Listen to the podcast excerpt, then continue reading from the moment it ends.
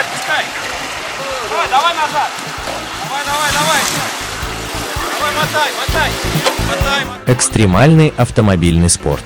Автоклуб на Моторадио. Давай, давай, давай. Здравствуйте! Вы слушаете программу «Оффроуд для всех» на волнах Моторадио. А в студии Роман Герасимов. Наш мини-сериал про приключения на Северном Урале вместе с проектом Red Offroad Expedition и магазином внедорожного снаряжения 4 на 4 Sport продолжается. Как говорил великий ныне живущий классик, с вершины все дороги ведут вниз. В нашем случае это максимально верно – Экспедиция перешла в Эншпиль, но до ближайшей цивилизации было еще около 150 километров лютого бездорожья, где произойти может все, что угодно. До этого дня нам везло с погодой, но так долго продолжаться тоже не могло. Одним словом, вопросов по возвращению было больше, чем ответов, и я начинаю новую серию про обратную дорогу с плато Мань-Пупунер. По традиции предлагаю вам закрыть глаза, расслабиться – и на некоторое время перенестись в горы Северного Урала. Погода явно решила, что с нас хватит ее даров. По сравнению со вчерашним солнечным днем картинка значительно поменялась. Облачно резкий холодный ветер, вырывающий шатры из земли с кольями. После вчерашнего марш-броска мы дали себе хорошенько отдохнуть и решили трогаться в путь в районе 11-12 часов. А утро мы провели в сборе лагеря и подготовке машин к обратному пути. Протягивали подвески, протягивали колесные болты и делали мелкий ремонт. Свои комментарии на фоне работающего домкрата дал Алексей Сапрыгин. Кстати, впору мне уже объявлять его вторым ведущим серии передач про Мань Попунер. А весь секрет в том, что мы проделали с Алексеем весь путь вдвоем в одной машине, и когда мне срочно требовался какой-то спич на ту или иную тему для фильма, он с готовностью выступал спикером, за что ему, конечно, большое спасибо. Проводим легкий техосмотр перед сложнейшей дорогой назад. Теперь мы знаем, что нас ждет впереди по пути домой.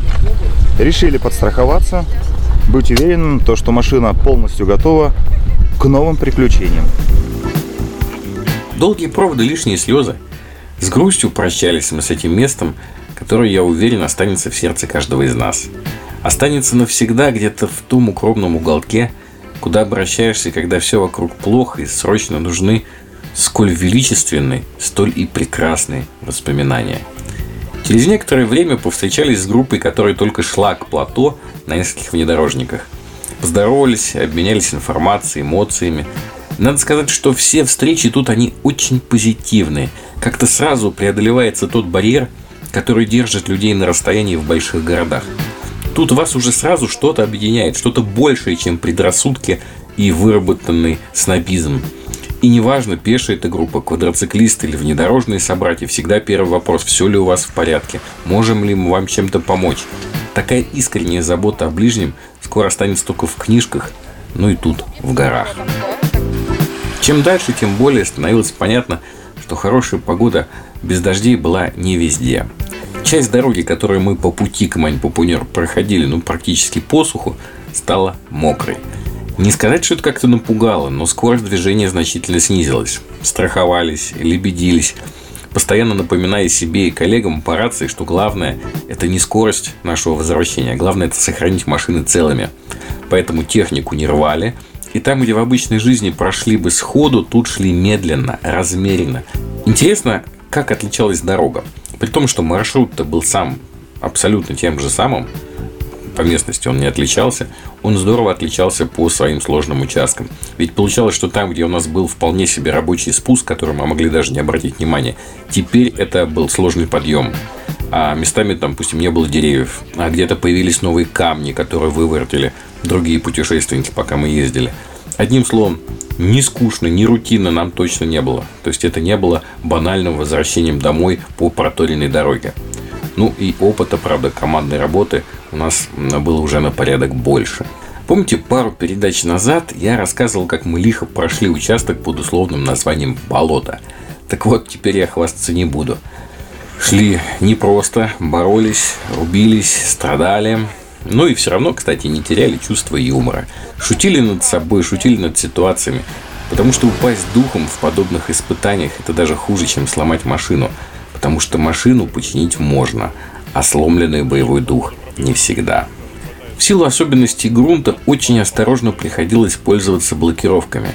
Это вот на равнине в жиже мы сразу же включаем все, что можно, и только уже потом весело идем за трактором. А тут скользкий участок может резко смениться твердым, каменным, с хорошим зацепом для колеса, а это, в свою очередь, дает сильнейшую нагрузку на трансмиссию и увеличивается риск порвать привод или полуось. Поэтому межколесные блокировки мы включали только в крайних случаях и без фанатичного педалирования газом. Шишига, как единственный представитель грузового зачета в нашей поездке, шла своим курсом. Чтобы мы ей не мешали, чтобы она нам не мешала, она двигалась либо сильно впереди нас, либо замыкающей. Слаженный экипаж боевой машины Николай, Марат, Денис, они выходили из всех передряг самостоятельно, ни разу не попросив у нас помощи. Однако приключения были и у них, о чем и расскажет Денис. Порвала шпильку, пришлось ремонтироваться, прям сидя в болоте. Вот. Э, подходя к знаку «Главная дорога», э, чуть не снесли второй аккумулятор, единственный оставшийся. Далее по дороге рубились, выдавило боковое стекло. Так как выехали мы довольно поздно, то и день нашего путешествия был очень короток. Тем не менее, э, мы прошли то самое коварное болото и в целом отмахали добрых 17 километров, что по данной местности довольно неплохо. На постой вставали засветло, тщательно выбирали место хоть с какими-нибудь деревцами, чтобы, во-первых, прикрыться от сильного ветра, который к вечеру ну, совсем уж разошелся. Ну и главным образом, чтобы дополнительно привязать к этим деревьям шатры, которые постоянно норовили улететь.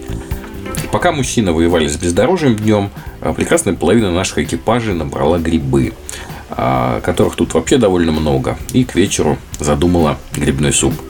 В целом день сочли удачным. Все прошло без поломок, в штатном режиме. Вот еще бы вчерашнюю погодку – но об этом приходилось только мечтать, надежно закутываясь во все самые теплые вещи. Кстати, к этому времени я наловчился отлично спать в хлопающие палатки под аккомпанемент летающих шатров. Думал даже первое время, что после возвращения домой придется кого-то просить трясти на кухне большим пакетом полночи, чтобы я заснул.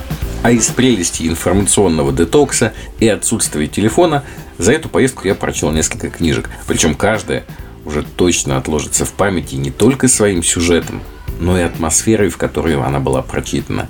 Это, знаете, как любая еда, приготовленная на костре, она вкуснее. Вот так и любая книга, прочитанная в подобном путешествии, она гораздо интереснее. Путешествуйте и читайте, и будет вам счастье. А на закате Урал по-своему все-таки улыбнулся нам, послав недолгий лучик солнца и роскошную радугу на фоне темнеющего грозового неба – это было так приятно, что на секунду я даже отпустил елку, за которую держался, чтобы меня не сдуло в долину. И на сегодня у меня все. В следующей передаче вы узнаете непростую судьбу рессор на вас патриоте, ходят ли путешественники в баню и трагическую историю отшельника Олега Бордина. Вы слушали передачу «Фро для всех» на волнах Моторадио онлайн. И с вами был ее автор и ведущий Роман Герасимов. До новых встреч в эфире. А, да, вы это, уже такой грязный, смотри, весь мокрый. Практики без здоровья. Автоклуб на Моторадио.